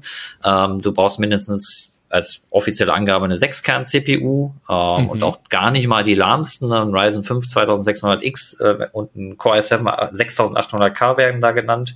Das ist übrigens sehr interessant, dass sie den 6800K nennen, weil das ist noch eine, ja, äh, von, von Intels High-End-Plattform. Die gab es mal, die gibt es mittlerweile nicht mehr. Ähm, es gab neben dem normalen Desktop-Sockel High-End-CPUs äh, noch mal teurere ähm, die dann äh, unter anderem Quad-Channel-Speicher unterstützt haben. Also es war so das teuerste von Player, was man holen kann. Interessant, dass sie ausgerechnet die nennen. Sie hätten auch irgendeinen anderen äh, bekannteren Sechskerner Ich kann dir sagen, warum die da drin ist, weil das wahrscheinlich die CPU ist, die Todd Howard selbst in seinem PC zu Hause benutzt. Dann hat er aber lange nicht mehr aufgerüstet. Aber ja. gut, äh, muss man bei der CPU auch nicht so lang, äh, nicht so oft. Äh, vielleicht liegt es daran. Also ist, ist auch nicht, jetzt nicht, nicht erfüllbar, aber schon eine klare Ansage finde ich, dass auch da nur Sechskernprozessoren sind. Ne? Also mhm. es passt auch mhm. wieder zu der zu erwartenden CPU-Last, da wird kein Vierkernprozessor genannt. Man wird bestimmt mit einem spielen können, so ist das jetzt auch nicht. Ne? Offizielle Mindestanforderungen sind ja auch nicht so zu verstehen wie, oh, wenn du das nicht hast, dann geht's nicht, sondern eher im Sinne von, wenn du vernünftig spielen willst, dann mindestens das. Ähm, und auch die Grafikkarten gerade sind nicht die neuesten Modelle mit einer Radeon RX 5700 und einer äh, GTX äh, 1070 Ti. Ähm, aber da weiß man jetzt auch wieder nicht, wovon sprechen sie denn jetzt. Ich Full HD 30 FPS, ja, gehe ich mal von aus. Mittlere Details, hohe, maximale, das steht da halt leider wieder nicht dabei. Mhm. Ähm, das macht sehr viele Systemanforderungen so ein bisschen, äh, ja, albern ist jetzt stark gesagt, aber ohne diese Zusatzinfo fehlt schon was sehr Wichtiges. Ähm, und was natürlich auch noch dazu kommt, äh, auch nicht mehr ungewöhnlich heutzutage eine SSD äh, wird gefordert. Kein Wunder bei der äh, großen Spielwelt, äh, auch ja, die Texturen und das alles sah schon für mich auch qualitativ durchaus hochwertig aus. Ähm, gut, ich würde auch jedem empfehlen, bitte, bitte spielt auf einer SSD. Äh, also das ist heutzutage mittlerweile auch bei den meisten Gaming-PCs ohnehin der Standard, würde ich mal sagen. Ähm, mhm. Aber ist zu berücksichtigen, genau. Interessant, Direct Storage nennen sie jetzt nicht, beziehungsweise wird wohl keine Rolle spielen. Das ist ja die äh, neue Technik, die so ein bisschen, ähm, also auf dem Windows-PC vereinfacht gesagt, das bringt, was auf den Konsolen den aktuellen möglich ist, also sehr, sehr hohe Datenraten, äh, in Spielen auch ausnutzen. Also es gibt ja mittlerweile Datenträger, die ne, 10.000 Megabyte pro Sekunde und mehr an Daten übertragen können. Ähm, da konnten bislang Spiele halt eigentlich nicht so wirklich von profitieren auf dem PC, äh, weil es da andere Flaschenhälse gibt. Das ist mit Direct Storage nicht mehr so. Aber Direct Storage ist noch sehr selten. Also es gibt's in äh, mhm. Forspoken, äh, Ratchet und Clank jetzt auf dem PC, bringt es auch. Ähm, und das anscheinend, also ich finde es ja auch nicht überraschend, dass sie den Support nicht haben, weil das schon nur in speziellen Fällen, sage ich mal, brauchst du es wirklich. Und für das, was ich jetzt von Starfield gesehen habe, äh, ist das würde es, glaube ich, jetzt auch nicht viel bringen. Vielleicht noch schnellere Ladezeiten, das, okay, das mag jetzt vielleicht sein. Bin da mal gespannt. Das wird schon noch äh, ein Faktor, den ich auch interessant finde, weil es wird ja diese Ladezeiten geben. Wie lang sind sie denn? Ich gehe jetzt nicht davon aus, dass sie sehr hoch sein werden, aber das wäre insofern auch wichtig. Aber deswegen, ich finde die, was ich jetzt lese von den Systemanforderungen, stemmbar, die Mindestanforderungen, sage ich mal, aber jetzt auch gar nicht mal so moderat. Ja, ja. bei den Ladezeiten äh, gibt es noch einen Aspekt, wo ich mir denke, bin sehr gespannt, wie das umgesetzt sein wird, nur ein Detail, nämlich wie Planeten prozedural befüllt werden, ne? weil du ja quasi während des Landevorgangs, während des Anflugs werden auf diesem Planeten, sagt Bethesda, halt handgebaute Dinge platziert. Ne? Da drüben eine Piratenbasis, da hinten irgendwie eine Höhle voller Monster, keine Ahnung. Ne? Äh, und wie lange dauert das? Ne, ist es dann wirklich nur ein, okay, die Engine sucht sich jetzt nur ein paar IDs dieser handgebauten, vorgefertigten Dinge, die sie platzieren kann, raus und sagt dann, okay, ne, das setze ich mir jetzt schnell zusammen und dann dauert es fünf Sekunden oder ist es doch ein längerer Vorgang, so einen Planeten zu generieren, wo dann mehr Zeit reinfließen muss, die sie irgendwie dann überbrücken müssen wieder mit einer ladeähnlichen Gameplay-Sequenz. Dann landest du beim ersten Mal langsamer, weil du vorsichtiger bist oder sowas. Ich, ich glaube, es, es hält sich sogar in Grenzen, weil das Prozedurale, also das, was prozedural ja quasi generiert wird, ist ja, wie du schon sagst, die Planetenoberfläche. Äh, diese Objekte, die dann, die sind ja von Hand dann erstellt worden, die werden dann ja quasi in Anführungszeichen als Komplettpaket ausgewählt und dann auf diesen Planeten verfrachtet. Äh, das heißt, letzteres würde ja, äh, dauert logischerweise genau so lange, wie du es halt auch, wie es lange, wie es dauern würde, wenn es nicht prozedural davor der Planet generiert wird. Dieses Prozedur, also die, das Sache mit dem Planeten, äh, du kannst natürlich, das machen viele Spiele immer noch nicht unbedingt sehr gut. Äh, wir hatten eben Ratchet Clank, die machen das äh, tatsächlich teilweise sehr geschickt. Wovon ich rede, ist nämlich das geschickte Vorausladen. Da kannst du, also mhm. du kannst nicht immer nur, du wählst jetzt einen Starfield einen Planeten aus und in dem Moment, wo du dann auf Laden oder auf Anfliegen klickst, dann geht quasi die ganze Maschinerie erst los. Das glaube ich noch nicht mal unbedingt. Also du kannst es vermeiden. Du kannst natürlich sagen, wenn der Spieler, also das darf man nicht unterschätzen, mit wie vielen Metriken da heutzutage schon in Spielen gearbeitet wird. Da wird teilweise sogar schon der Mauszeiger äh, verfolgt, tatsächlich so ein bisschen, zu gucken, wo wird der Spieler eventuell jetzt gleich drauf. Und dann wird schon tatsächlich teilweise werden so IO Vorgänge ausgelöst, so, also quasi Ladevorgänge von, von Daten, von Assets, ähm, um das alles möglichst kurz zu halten. Ein ganz prominentes Beispiel, was mir auch gerade einfällt, ist äh, Spider-Man für die, äh, für, für die PS4 und dann eben als auch für den PC jetzt erschienen ist. Äh, da, die, die tricksen auch wie wild mit irgendwelchen Vorsachen, Sachen, die schon geladen werden, bevor der Ladevorgang, der offizielle, äh, startet. Und ich glaube, bei Starfield, da geht es halt auch relativ, äh, ich glaube nicht, dass das ein Flaschenhalt sein wird. Also selbst mit einer normalen SSD, äh, ja, wirst du da, zumindest was diese Objekte auf dem Planeten verfrachten angeht, nicht so lange warten müssen. Könnte mir vorstellen, dass vielleicht so das erste Laden ne, von so einem Planeten, wie du ja auch schon sagtest, Micha, dass das allererste Mal, wenn man ganz neu auf dem Planeten ist, dass das mhm. vielleicht dann ein bisschen länger dauert, könnte ich mir vorstellen. Und dann, wenn der für deine Spielwelt, weil die ist ja dann bei jedem einzelnen Spieler wieder anders, ne? Mhm. aber für dich ist er dann gespeichert und wenn du wieder neu drauf landest, dann geht's schneller, könnte ich, wäre jetzt eine Möglichkeit. Aber es, das werden wir sehen müssen. Ja. Es wird vor allem interessant für Modder. Also wir haben, es ist ein Bethesda-Spiel, wir müssen über Mods reden. Das ist ist das, was für mich sehr spannend ist, was dieses Prozedurale angeht. Was, wie weit können Modder kontrollieren, wo ihre Kreationen dann landen? Also können sie sich quasi ihre Sachen, die sie bauen, in diesen Pool an fertig gebauten Sachen irgendwie reinstecken und das Spiel entscheidet es dann, weil das ist halt, das wäre ja ärgerlich, wenn du sagst, ich will jetzt auf Alpha Centauri äh, ein Sandwichladen bauen als Mod und dann heißt aber das Spiel aber ja, aber da habe ich jetzt schon vor einiger Zeit eine Fabrik hingestellt, sorry. Hm. Da, da bin ich halt super interessiert, da bin ich sehr gespannt drauf, wie das dann eben auch mit den Modding-Tools, die es hoffentlich geben wird, funktioniert. Absolut. Das Thema Modding rechtfertigt, glaube ich, noch mal einen eigenen Talk mhm. in Starfield, weil man erstens noch nicht so viel drüber weiß und weil ich sehr kontroverse Theorien habe, wie sie es diesmal möglicherweise sogar doch einschränken werden. Ja, es wird Modding geben, aber vielleicht versuchen sie ja doch mehr zu regeln über ihren Creation Club, ne? also über eine offizielle, über eine offizielle Bethesda-Plattform, dass man nicht mehr so frei modden kann, einfach über Nexus-Mods wie in Skyrim und den anderen früheren Bethesda-Spielen. Man weiß es noch nicht. Todd Howard möge mich bitte Lügen strafen und sagen, es gibt freies Modding, hier ist Nexus-Mods und haut rein, Leute. Ja, ich würde mich macht sehr das freuen. Spiel kaputt, ja. Genau. Aber man, ja, macht, macht es kaputt. Genau. Macht kaputt, was euch kaputt macht aber man weiß es noch nicht. Also das müssen wir an anderer Stelle noch mal dringend besprechen. Wenn nicht mit Todd Howard, dann, wenn das Spiel da ist und wir sehen, wie es funktioniert. Was wir an der Stelle noch dringend besprechen müssen, ist ein Detail, das Nils gerade genannt hat und das Internet. Oh, also ich möchte sagen, das Internet ist in Internet-typische ähm, äh, Stürme ausgebrochen, als es äh, äh, angekündigt wurde, ist die Partnerschaft mit AMD. Ne, äh, Starfield ist ein AMD-unterstütztes Spiel. Es gibt eine offizielle Partnerschaft zwischen Bethesda und ähm, AMD. Jetzt habe ich beim dritten Mal, wo ich AMD sage, einfach den Namen vergessen. Auch cool. Nils, was sind denn, äh, hat, was sind denn die Vor- und Nachteile dieser Partnerschaft? Wie beurteilst du das denn? Also grundsätzlich ähm, ist das erstmal, also so verstehe ich zumindest solche Partnerschaften, ähm, sind vor allem auch ein bisschen Werbung für beide Seiten erstmal, also für, sowohl für Bethesda als auch für AMD. Ähm, aus Spielersicht ähm, hast du im besten Fall eigentlich zwei Dinge davon. Ähm, natürlich zum einen, dass äh, die Hersteller von der Hardware und von der Software äh, sich äh, intensiv miteinander absprechen und versuchen, das Spiel zu optimieren. Ähm, hat natürlich einmal den Nachteil, wenn es jetzt halt eine AMD-Partnerschaft ist, gilt das natürlich nur für die AMD-Hardware. Das mhm. muss jetzt nicht heißen, dass es mit Nvidia-Hardware schlechter läuft. Man könnte aber einfach mal positiv formuliert sagen, mit AMD-Hardware läuft es dann noch besser. Vielleicht, mal abwarten. Ähm, und was halt oft dann der Fall ist, wenn du dir halt eine neue AMD-Grafikkarte kaufst, die Deals gibt's ja auch schon, kriegst halt das Spiel geschenkt. Das ist dann auch noch so eine Folge von solchen Deals. Ähm, ansonsten, äh, das, worum es ja vor allem auch im Internet geht, sind halt eher die negativen Folgen in, in Richtung von welche Technologie steckt halt im Spiel.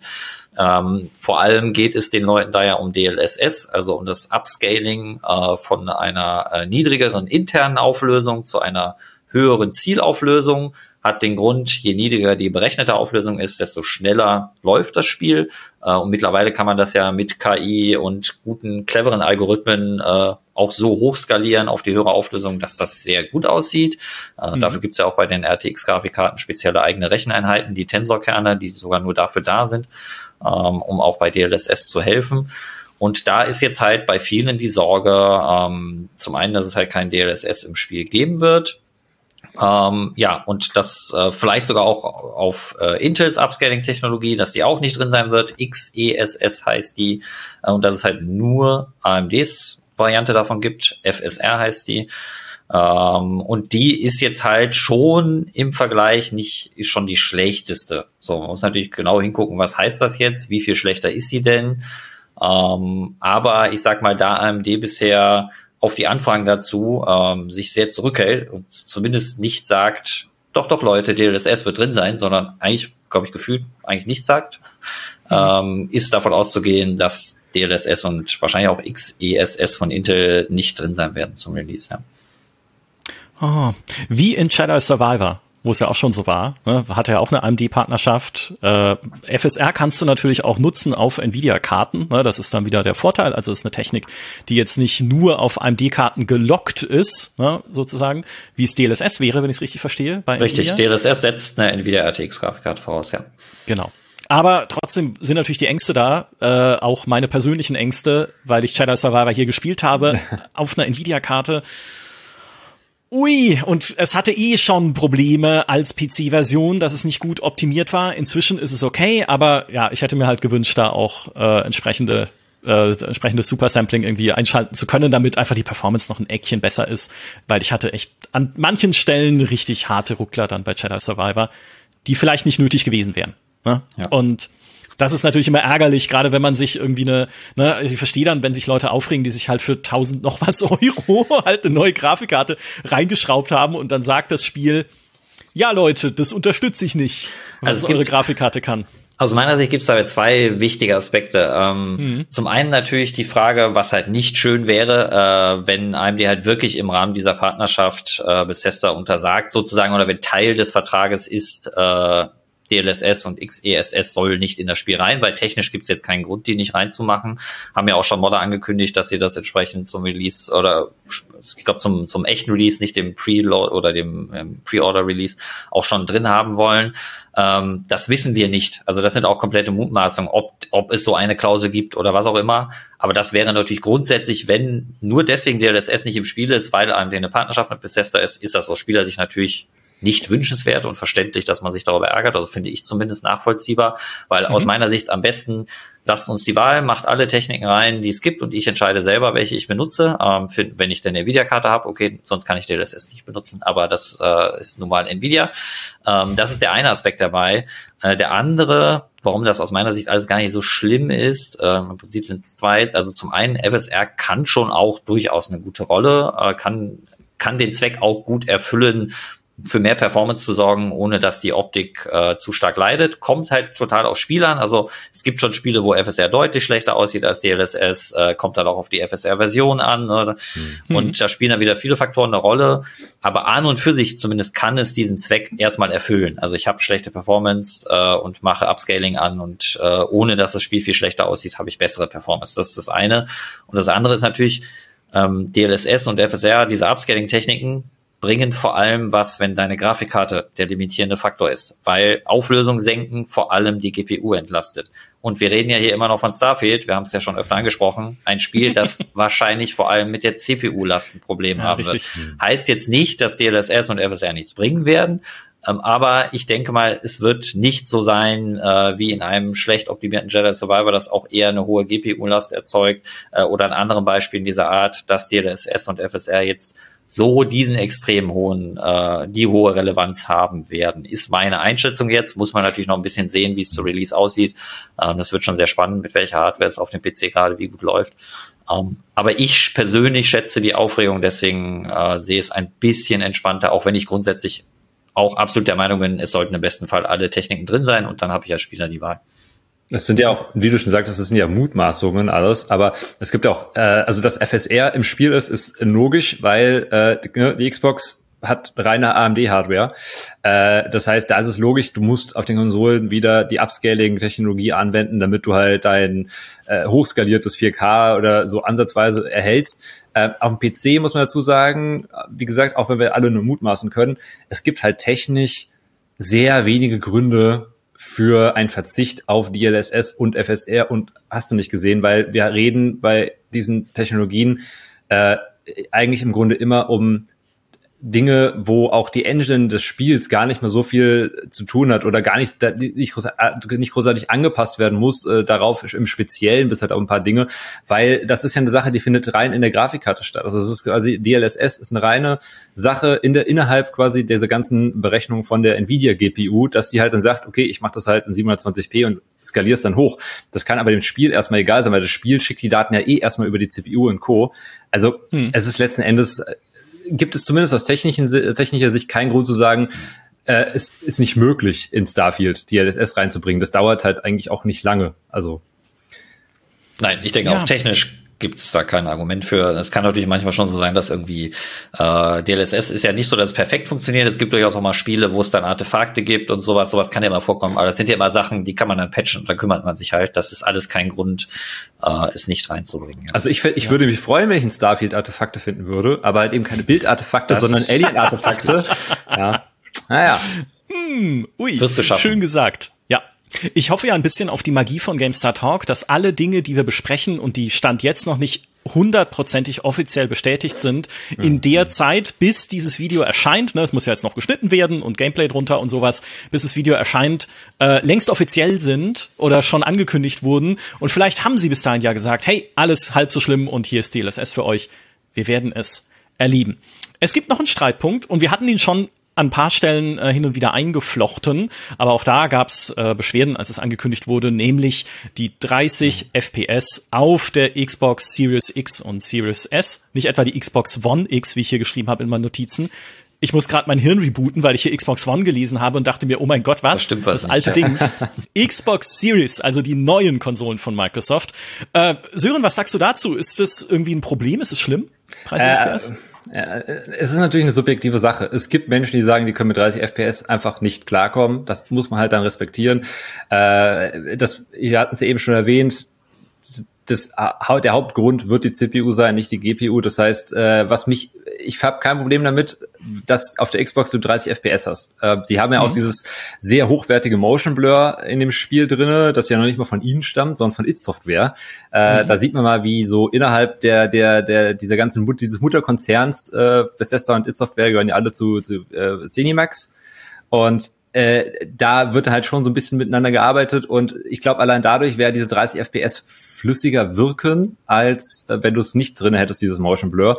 Gibt aber viele, die mögen Motion Blur nicht. Worauf ich hinaus will, ist, was für mich viel äh, sag ich mal, unverständlich ist als die Limitierung, ist, warum man nicht zumindest optional mit äh, VRA, also mit, mit der variablen Bildwiederholrate gearbeitet hat, weil da ist die Xbox halt, das, äh, also mir fallen jetzt auf ad hoc schon fünf Spiele ein, äh, gerade zum Beispiel Resident Evil, die, die Remakes von zwei und drei, äh, die auf der Xbox einfach wirklich, wirklich sehr gut laufen mit dieser, äh, sage ich mal, variablen Bildrate. Und das mhm. verstehe ich nicht so ganz, weil Todd Howard hat ja selbst gesagt in einem Interview, äh, ist übrigens witzig, dass äh, irgendwie nur Todd Howard gefühlt immer spricht, wenn es um Bethesda geht.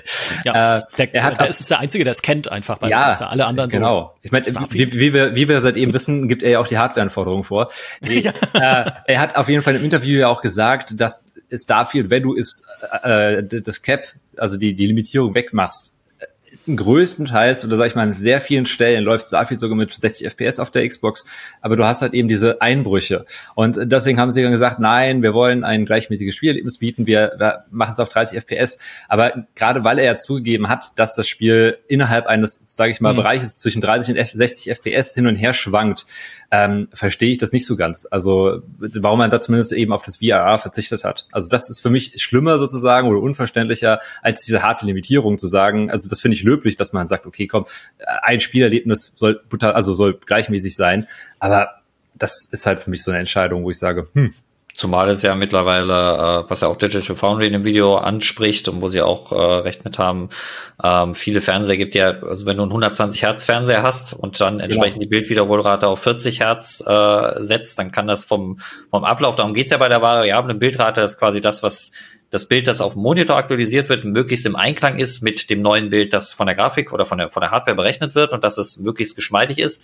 Ähm, und das kannst du halt auch, äh, könntest du mit zum Beispiel einem 40 äh, FPS Framecap, äh, wärst du schon besser dran und könntest da potenziell ein sehr oder nochmal gefühlt deutlich flüssigeres Spielerlebnis äh, hinkriegen. Das ist ja auch gerade, das Ding geht ja auch für den PC, diese variablen Bildtechniken, entweder mhm. G-Sync heißt es dann oder bei AMD FreeSync, äh, jetzt zumindest der, die Begriffe, unter denen man das auf dem PC kennt, die können gerade in diesen niedrigen FPS-Bereichen das Spielgefühl deutlich verbessern. Also wenn du sowieso schon 120, 140 FPS hast, dann macht das gar nicht mehr so einen großen Unterschied. Ähm, aber je weniger FPS du hast, äh, du hast, desto wichtiger ist es, dass das, was du äh, auf dem Bildschirm siehst, auch genau mit dem Einklang ist, was die Hardware da berechnet. Ähm, deswegen, das verstehe ich auch nicht so ganz. Muss ich auch sagen, warum mhm. nicht einfach einen 40 FPS-Modus einbauen? ich müsste doch eigentlich auch relativ simpel machbar sein. Vielleicht machen sie es ja auch noch, man weiß es nicht. Ne? Ja, das kann sein. Ich meine, ich kann mir vorstellen, dass sie momentan davor zurückschrecken, weil die Kommunikation dann noch komplexer wird. Ne, dass du sagen musst, okay, wenn euer Display VRR unterstützt und ja, alle modernen Fernseher können das mehr oder weniger, wenn sie HDMI 2.1 haben. Meiner zum Beispiel kann es nicht, weil er älter ist, wie ich äh, äh, schamhaft zugeben muss, leider. Ne, da musst du erstmal erklären, was heißt das dann? Weil wenn du eine variable Framerate hast auf einem Display, das es nicht beherrscht, dann sieht's scheiße aus. Mhm. weil dann hast du als Starter, dann hast du Tearing und dann hast du ein Bild, was einfach unsauber und fürchterlich ist. Und dass sie dann sagen, okay, komm, um uns die ganzen Diskussionen zu ersparen, machen wir es nicht. Aber also besser wäre es natürlich, das anzubieten. Ja, es ist, ja. es ist vor allem auch da wieder die Sache mit dem Aufwand. Also du kannst, ich meine, du siehst in Hogwarts Legacy, du siehst, wie gesagt, Resident Evil 2 und 3 Remake, du siehst in Horizon Forbidden West, also wie gesagt, ich kann, da gibt es so viele Spiele mittlerweile. Äh, ich habe einen besagten Fernseher und ich liebe diesen 40 FPS-Modus, weil ja. auch rein subjektive Aussage, für mich ist es sogar ah, jetzt mache ich mich unbedingt fast besser als 60 FPS, weil 60 FPS sind mir manchmal fast schon zu weich, zu flüssig. Und ich habe, also zumindest in Horizon Forbidden West zum Beispiel, zieht es mich mehr in die Spielwelt rein mit 40 FPS, weil das halt so der ideale Kompromiss ist. Weil in der Realität sehen meine Bewegungen auch nicht immer so dieses so ultra butterweich aus, ja, wie als hätte ich so einen Gummiarm äh, und ich mag 40 FPS und du könntest das ja eigentlich in der Theorie, das machen diese ganzen genannten Spiele ja auch, du machst eine reine Hardware-Abfrage. Das ist kein großer Aufwand. Du sagst, du, das geht ja nicht ja, darum, dass okay. wenn du jetzt, mhm. wenn du einen Fernseher hast, der das nicht unterstützt, dass du das dann aktivieren kannst. Das wäre ja Quatsch. Du kannst ja, das Spiel fragt halt ab, was ist denn die maximale Bildwiederholrate von diesem äh, Anzeigegerät?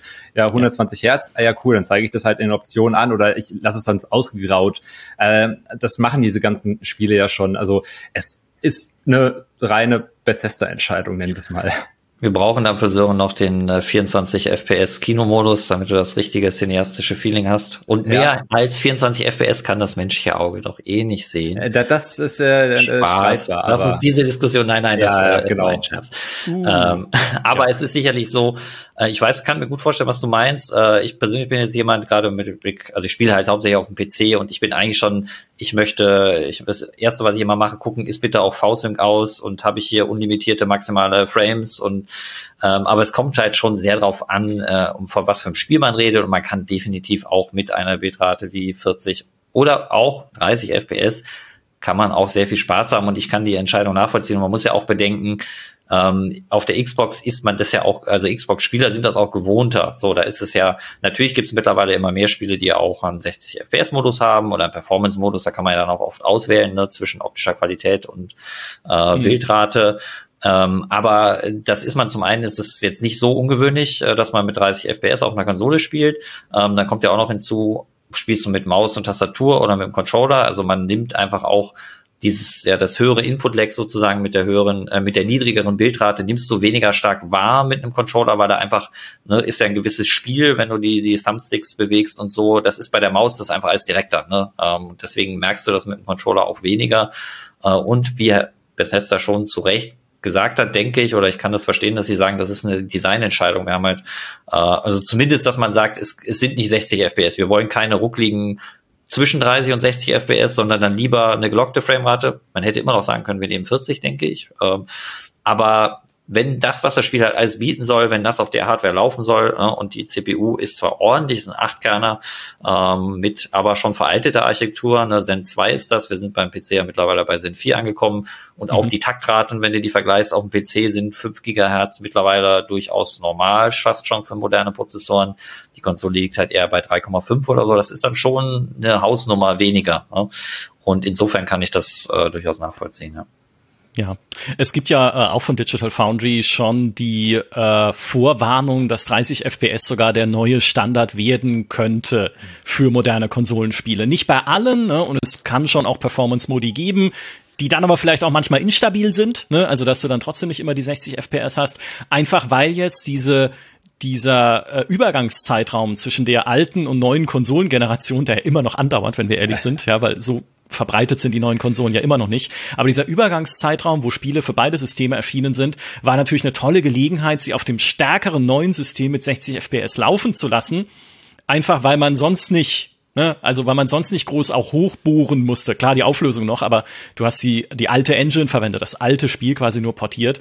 Wenn jetzt mehr Spiele nur für die Next-Gen-Konsolen oder für die Current-Gen-Konsolen, die sind ja schon da, erscheinen und detaillierter werden, neue Grafikeffekte nutzen, einfach mehr nach Next Generation aussehen, kann es halt sein, dass man sie häufiger auf 30 FPS lockt, gerade weil, ne, Nils hat es gerade gesagt, die Konsolenhardware jetzt auch nicht mehr die aller Tau frischeste ist. Und hey, wer weiß denn, bei Starfield, das wäre noch meine letzte Angst, vielleicht locken sie es ja auf 30 FPS, weil es manchmal mit noch weniger laufen würde. Ah. Also, weil bei, bei, bei 15 FPS ich kann mir nicht vorstellen, wie viel Motion Blur man da drauflegen müsste, damit das da, flüssig aussieht. Da, da, da würdest du, da würdest du wahrscheinlich, du, du darfst ja nicht, also es erscheint ja auch für die Xbox Series S und ich glaube, in der ganzen Diskussion let's face it, das ist eigentlich der wahre Flaschenhals. Also ja. ich glaube, die reine, die Xbox ja. Series X könnte wahrscheinlich die 40 halten.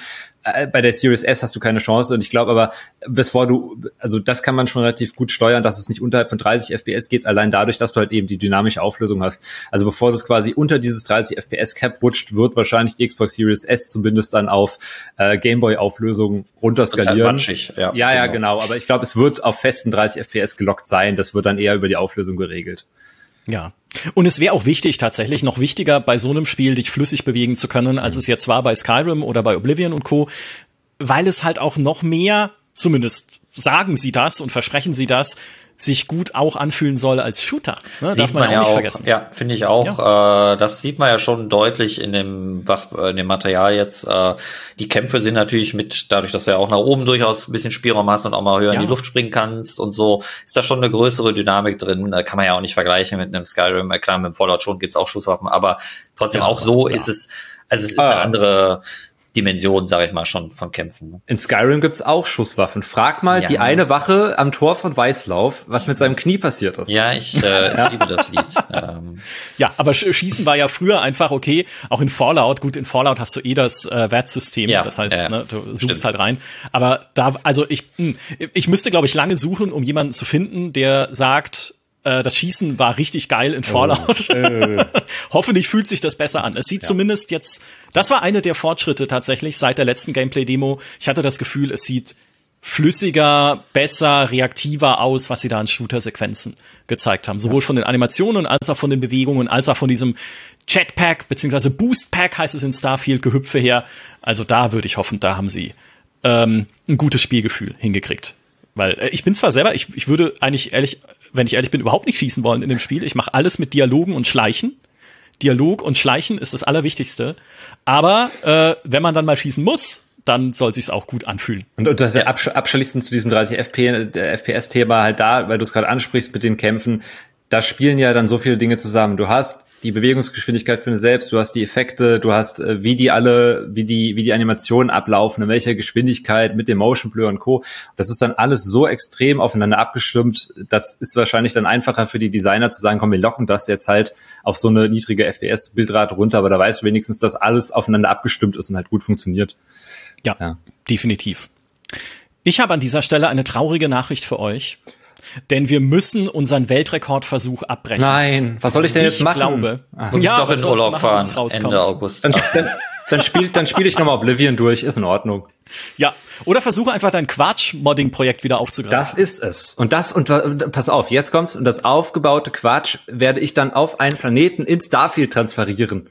Micha, ja, Micha, Micha, ich muss weg, sorry. Muss ja, weg. oh Gott, okay. Das werden wir überprüfen, wenn es fertig ist in fünf Jahren. Ansonsten Starfield erscheint im September, dann werden wir uns die Technik natürlich auch nochmal mit der Lupe anschauen, wie gut es dann geworden ist auf GameStar, bei GameStar Tech und auch in Videoform.